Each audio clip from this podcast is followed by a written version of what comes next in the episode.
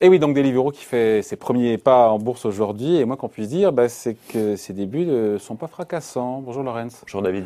Laurence Lafont, rédacteur en chef de lettres d'investissement. Propos utile, la valorisation de la plateforme de repas a au départ été revue à la baisse. Ça, c'était lundi, 8 milliards de livres sterling. Euh, malgré tout, ça reste une des plus grosses introductions depuis 10 ans à la bourse anglaise. Euh, mais malgré la révision à la baisse, encore une fois, de la valorisation, l'action déraille jusqu'à 30% ce matin, 20% au moment où on se parle on se dit voilà, le prix était révisé à la baisse pour donner un peu de, soutien, de stimulus, d'élan au titre. On est en dessous du niveau d'introduction. Qu'est-ce qui plaît pas? Et certains disent que finalement, c'est pas une surprise. Ouais, c'est toujours facile de dire. De dire après. j'allais vous dire, c'est toujours facile d'arriver après. Ouais, je le savais. Euh, bon, je vous rassure, j'en ai pas acheté. euh, non, mais c'est, bah, il faut voir déjà que ils arrivent dans un contexte moins moins facile que qu'il y a encore deux mois. Euh, pour les valeurs de croissance. Certes. Déjà, ça les marchés actions sont quand même à des niveaux élevés. les marchés actions, oui. Mais valeurs de croissance, il y a ah. une vraie rotation entre croissance et euh, value, cyclique, etc. Euh, les valeurs de croissance, d'ailleurs, vous avez le Nasdaq, qui est quand même le symbole de la croissance, euh, il flatte depuis le début de l'année. Alors qu'il était en gain, donc il est reparti en arrière, et les autres indices. Donc il y a un momentum, un timing. Il y a un momentum qui, est, quand même pas favorable. Ils sont rentrés, voilà, à mon avis, ils se sont dit c'est le moment ou jamais, il faut encore y aller, donc on y va. Donc forcément, vous avez ça qui joue. Euh, vous avez des, des, des, comparables dans le secteur qui sont déjà cotés. Euh, DoorDash aux États-Unis qui avait, qui avait fait la une l'année dernière. En fin d'année. Euh, ouais. Il y a eu euh, Just Eat et alors, coté. et ben, tout ça, c'est effondré de 30 à 35% en un mois et demi. Donc forcément, vous avez une dynamique qui est pas favorable pour pour Deliveroo. Et ça, ça pèse. Donc ils ont effectivement revu le prix. Alors ils l'ont dit, ils l'ont dit d'une manière euh, mignonne hier. Ils ont dit on fait ça pour que les investisseurs puissent maximiser leur valeur à long terme. Bon, en fait, ils ont bien vu que de toute façon, euh, c'était limite. Ils ont beau avoir dit que la demande était supérieure à l'offre. Euh, il y a eu pas mal d'instituts qui n'ont pas suivi. Euh, Pourquoi ils ne suivent pas les instituts Qu'est-ce qui ne plaît pas aux instituts et au marché? Alors, il y a deux choses. il y a l'ESG. Vous savez que c'est le truc à la mode, environnement, social. On fait attention à la planète, on traite bien les salariés, et puis on a une boîte qui est bien gérée. Et on avec des contre-pouvoirs. Voilà. bah, sur le S et le G, ils sont, ils sont bof bof, les livres. vous avez sur le social, ils ont 100 000 livreurs aujourd'hui. Vous les voyez tout le temps dans Paris, euh, avec leur sac sur le dos. C'est tout le débat autour des travailleurs. Et c'est le débat autour des travailleurs, donc ils sont considérés, travailleurs indépendants aujourd'hui. Donc Deliveroo, ça ne coûte pas très cher pour employer ces, ces, ces, mm. personnes-là. Et, euh, et, vous avez la crainte qu'il y ait une bascule, que les États disent à un moment non, ce sont des salariés. C'est ce qui est arrivé à Uber euh, à Londres, mm. puisque vous avez des travailleurs, euh, des chauffeurs qui ont été considérés comme salariés avec congés payés. C'est un peu un statut intermédiaire, mais quand même. Euh, voilà, ça, ça c'est de, de, risque euh, pour. Donc cette euh, question faite sur la réglementation, question qui se transforme en crainte justement sur ce, cette réglementation des droits des travailleurs qui peut à terme menacer le business model de ces plateformes et notamment de Deliveroo. L'estimation, si jamais euh, il est vers qualifié tout le monde. Ils sont ils sont présents à 50% au Royaume-Uni euh, Deliveroo. Déjà ils sont centrés sur ce marché.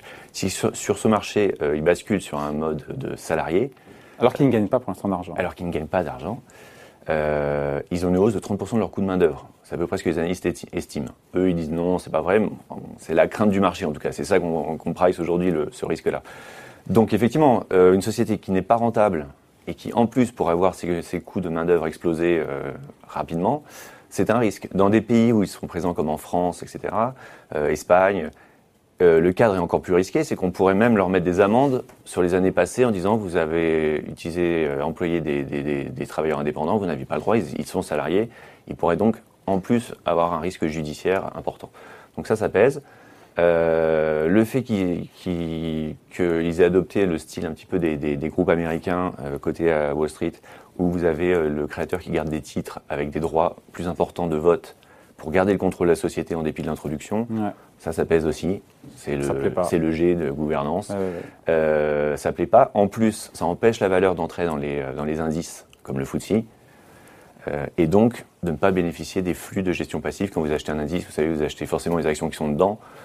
Donc quand vous n'êtes pas dans l'indice, bah, vous ne bénéficiez pas de ces, de ces, achats aveugles, on va dire. Donc Deliveroo cumule un peu le handicap. En même temps, quand on voit la croissance du chiffre d'affaires, 50% en 2020, croissance effrénée, mais des pertes, pardon, des pertes de 120 millions de Des pertes, alors sur la fin de l'année, Donc le business model rentable, il n'était pas, encore. Il n'était pas loin de l'équilibre sur la fin de l'année.